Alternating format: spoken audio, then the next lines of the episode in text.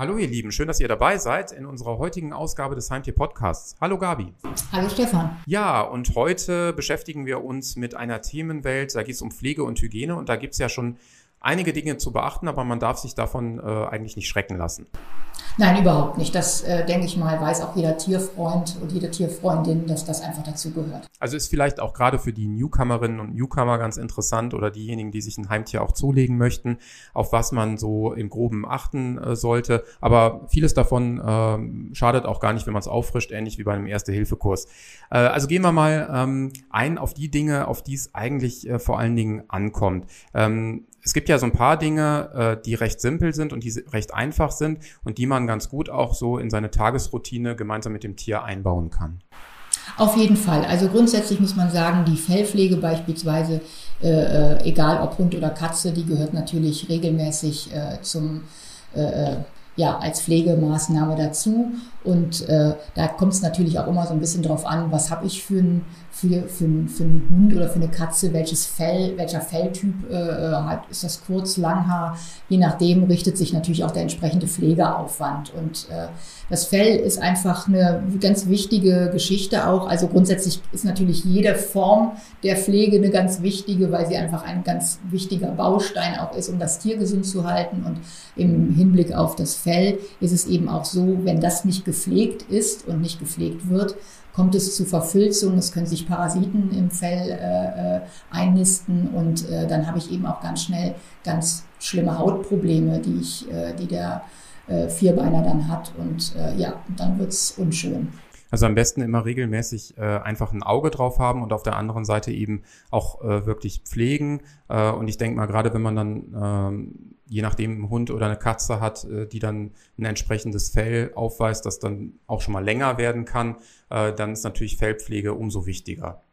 Genau, ganz, ganz wichtig ist einfach, oder beziehungsweise das sollte man einfach als äh, äh ja, äh, wichtige Maßnahme vielleicht direkt am Anfang, also wenn ich einen Welpen oder eine kleine Katze ins Haus hole, dann sollte man diese äh, Pflegemaßnahmen einfach sofort mit mit integrieren in den Alltag und umso leichter ist es dann über die Jahre hinweg auch das Tier regelmäßig zu kämmen und dass es das auch zulässt.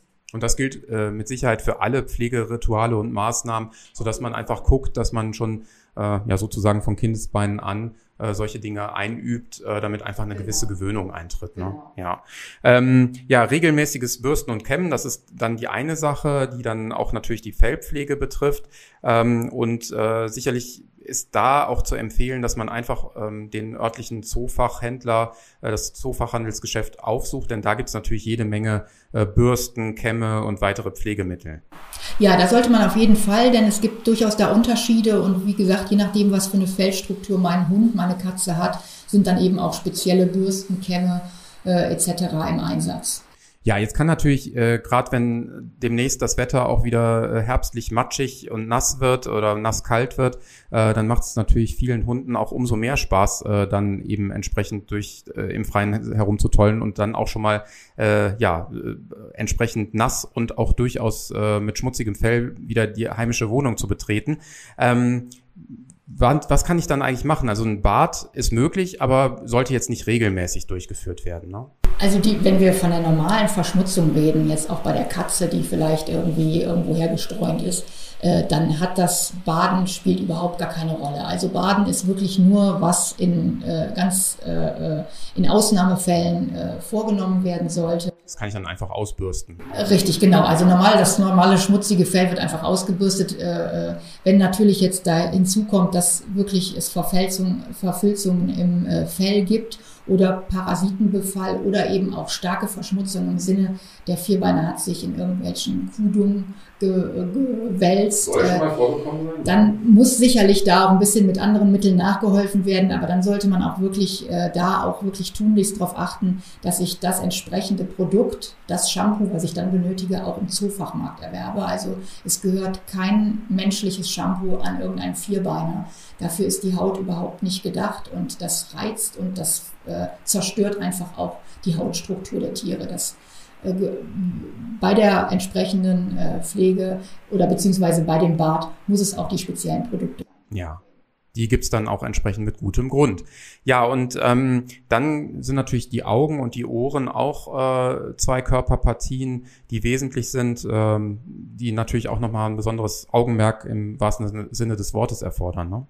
Ja, da können sich natürlich auch mal äh, Verkrustungen oder Sekret einlagern, sodass ich das einfach mit einem feuchten Tuch abwische. Also wie jeder auch, der aufwacht morgens irgendwie Schlaf im Auge hat, hat natürlich auch der Vierbeiner mal irgendwie äh, das ein oder andere Sekret da, äh, was man mit einem ganz normalen Tuch wegwischen kann. Ja, also eigentlich so ein, so ein bisschen das Einmaleins der, der Pflege.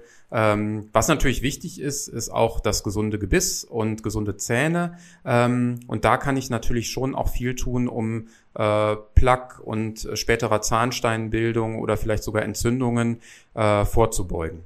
Ja, unbedingt. Also die Zahnpflege ist natürlich auch ein ganz elementar wichtiges äh, ähm, Feld, was, äh, was eben beachtet werden muss. Denn wenn die Pfle Zähne nicht gepflegt werden, das ist äh, ähnlich wie bei Menschen, dann kann es äh, eben zu äh, Entzündungen kommen und im schlimmsten Falle auch zu Zahnausfällen. Und da äh, haben nicht nur wir Menschen dann ein Problem, sondern eben auch das Tier. Und äh, wenn, das, wenn diese Entzündungen dann weitergehen, kann das tatsächlich auch Organe schädigen. Deswegen ist natürlich auch die Zahn- oder die Gebisspflege eine ganz wichtige Geschichte.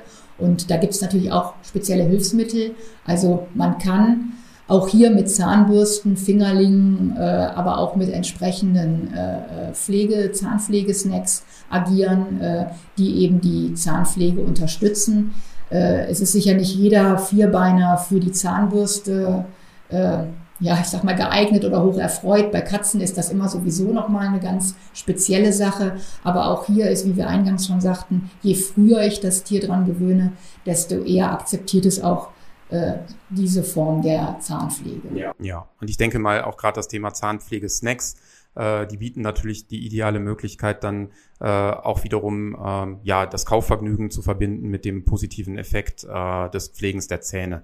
Ähm, ein Thema, das ein bisschen diffizil ist, äh, ist nicht nur das äh, Putzen der Zähne bei Hunden und Katzen, sondern auch das stille Örtchen. Also gerade bei Katzen und der Wahl der richtigen Katzentoilette und des, der richtigen Katzenstreu, da gibt's ja eine riesig große Auswahl und da muss ich dann schon mal äh, ja der Majestät im Haus äh, den Vorzug geben und gucken, was dann das passende Modell ist.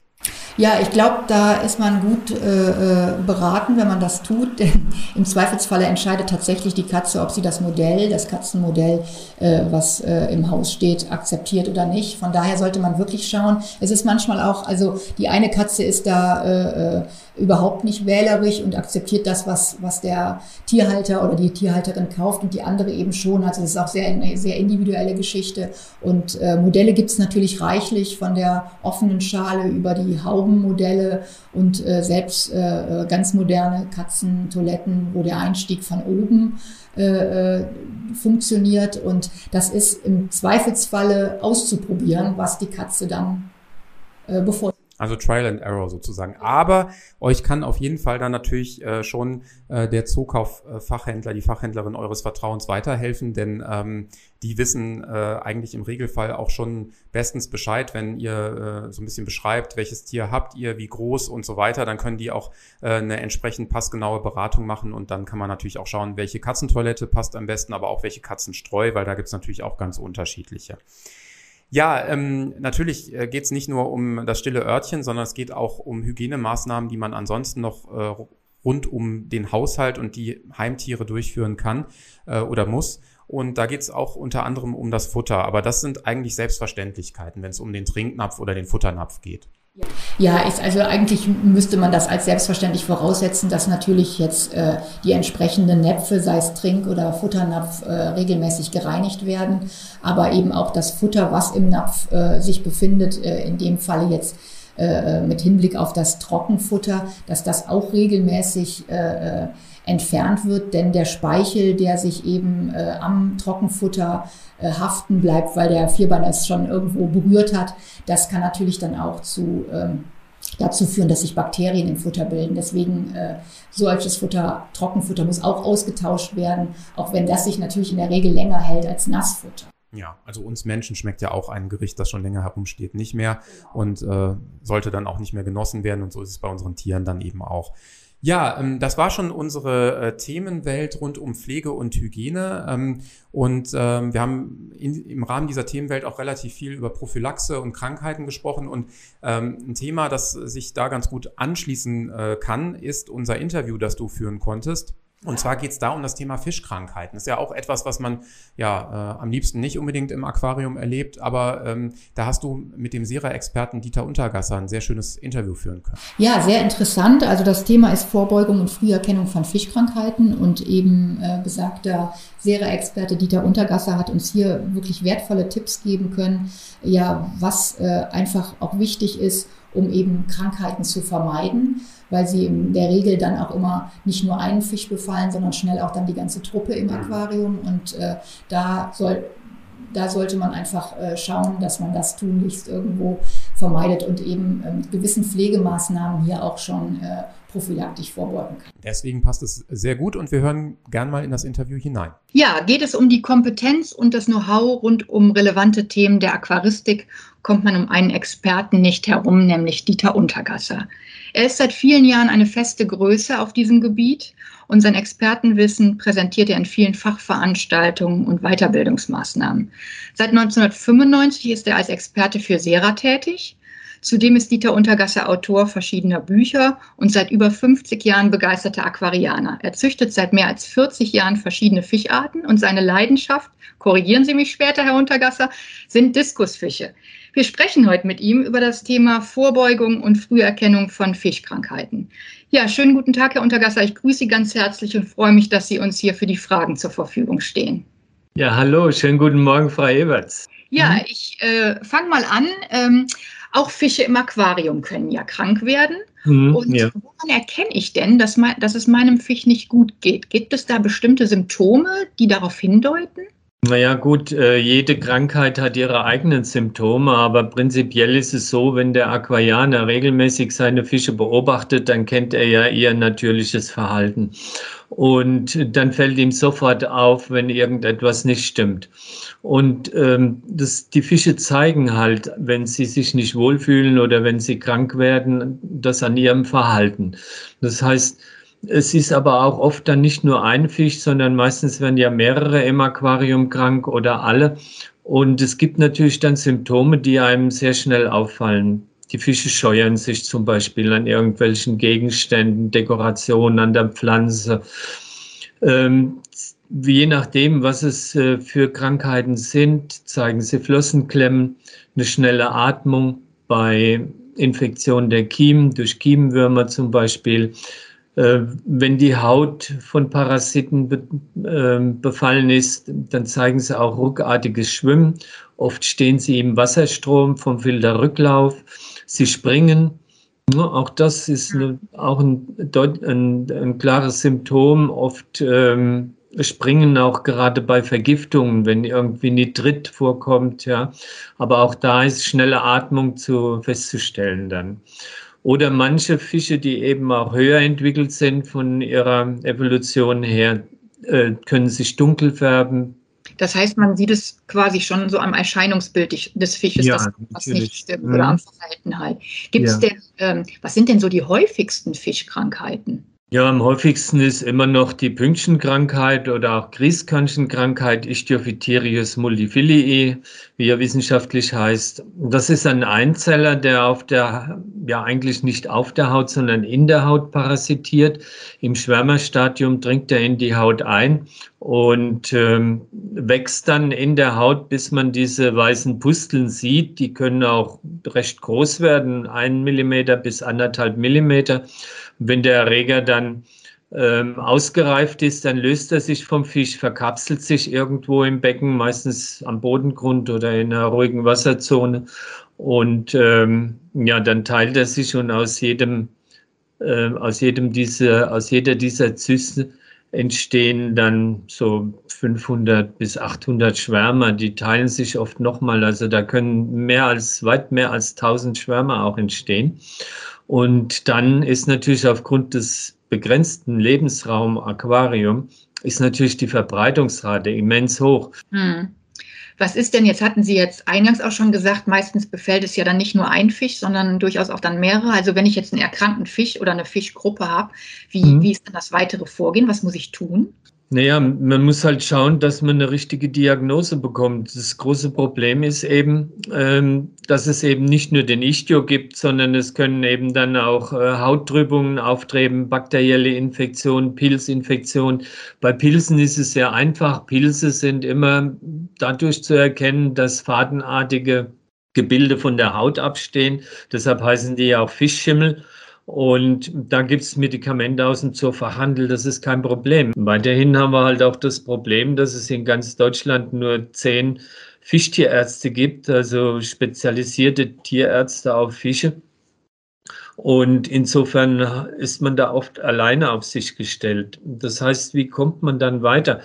Ja, am besten halt ein Bild machen, jeder hat ja ein Handy mit Foto heutzutage, das ist schon gut. Und beim Zoofachhändler mal vorzeigen, weil die Leute, die kennen sich dann schon aus und äh, können einen dann auch beraten auf das entsprechende Medikament. Innere Krankheiten sind dann schon schwierig, ne, wenn die Fische dann ähm, Darmparasiten haben. Das kann man dann nur über Kotproben feststellen, die man mit dem Mikroskop untersucht. Dann muss man auch die Eier erkennen dieser, dieser Würmer oder was es eben auch ist. Und ja, Flagellatenbefall des Darmes kommt halt auch häufig vor. Und das sind alles Probleme, die so leicht nicht zu erkennen sind. Da sollte man halt schon dann einen Fachmann konsultieren.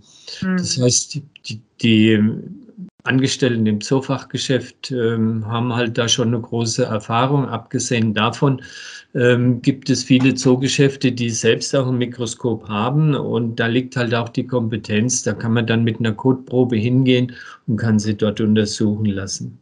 Okay, also das heißt, weil Sie jetzt ja auch schon die Medikamente ansprachen, mein mhm. Weg wäre halt in den Zoofachmarkt, um dort den Experten wirklich auch mal zu fragen, wie ja. kann ich jetzt hier irgendwie weitergehen und wie kann ich jetzt äh, die Krankheiten, die Sie jetzt eben ansprachen, es gibt sicherlich ja auch viele Krankheiten, die sich vermeiden lassen.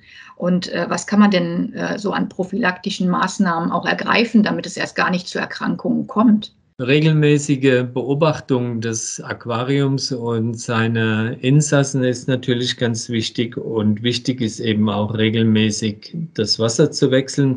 Das hängt von der Größe des Aquariums und des Besatzes ab. In der Regel für einen normalen Besatz reicht zu ein Viertel ja, 10, 15 Prozent bis maximal ein Viertel bei starkem Besatz Wasserwechsel pro Woche.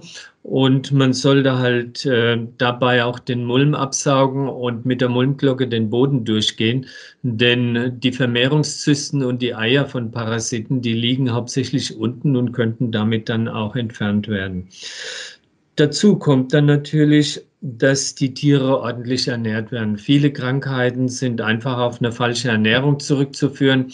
Es gibt keinen Fisch den ich nur mit Flockenfutter ernähren kann. Und wenn das eben auch das beste Flockenfutter auf dem Markt ist, ja, eine einseitige Ernährung ist immer problematisch. Es ist ganz wichtig, dass man immer in Abwechslung zur Trockenfutter, zum Trockenfutter auch noch ein ballaststoffreiches Futter gibt. Und das können zum Beispiel gefriergetrocknete Insektenlarven sein. Ja, da gibt es ja eine breite Palette, Wasserflöhe, alles Mögliche. Also das heißt, äh, ich würde jetzt mal so zusammenfassend die richtigen Pflegemaßnahmen im Aquarium und auch eine ausgewogene Ernährung äh, ja ist schon äh, eine gute Grundlage, um die Fische dauerhaft gesund zu halten. Das auf jeden Fall.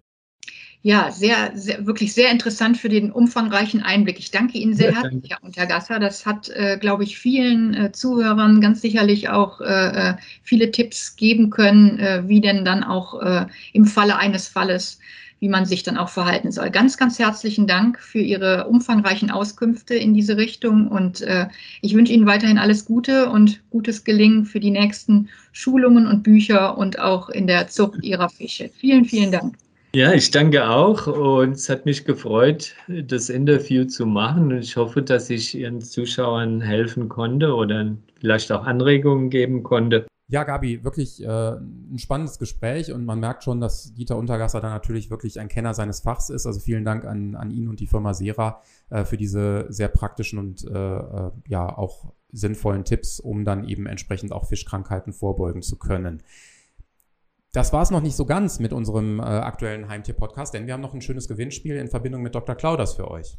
Ja, wir haben wieder ein tolles Gewinnspiel dabei und ihr äh, könnt das wie immer über zookauf.de oder auch im aktuellen Heimtierjournal, was ihr kostenfrei in eurem Zoofachhandel erhaltet, äh, mitspielen. Und diesmal gewinnen könnt ihr ein Verwöhnpaket von Dr. Clauders, jeweils für Hund oder Katze. Und äh, darin enthalten ist äh, leckeres Futter und tolle Snacks und eben auch entsprechende Ergänzungsfuttermittel. Und ich glaube, da freut sich jeder Vierbeiner. Das stimmt. Und auch die Zweibeiner natürlich, die dann damit ihrem Tier auch eine schöne Freude bereiten können. Also auch da drücken wir euch äh, auf jeden Fall die Daumen. Äh, macht gerne mit und vielleicht habt ihr dann bald schon ein solches schönes Dr. Clauders Verwöhnpaket äh, zu Hause. Wir drücken die Daumen. Wir drücken die Daumen. Und ähm, ja, damit verabschieden wir uns auch schon für dieses Mal. Gabi hat sehr viel Spaß gemacht. Das gebe ich zurück. Es Dankeschön. war äh, natürlich jetzt ein bisschen komplexer, diese ganze Thematik, äh, was kann oder muss ich tun, wenn es um die Pflege und Hygiene geht. Aber ich denke mal, wir konnten ganz gut äh, ein paar der Schwerpunkte setzen und vermitteln. Und mehr Informationen findet ihr natürlich auch noch, wie Gabi eben schon sagte, im aktuellen Heimtierjournal. So, dann bleibt mir nur zu sagen, äh, macht's gut, bleibt gesund und äh, bis zum nächsten Mal. Ciao. Ja, tschüss.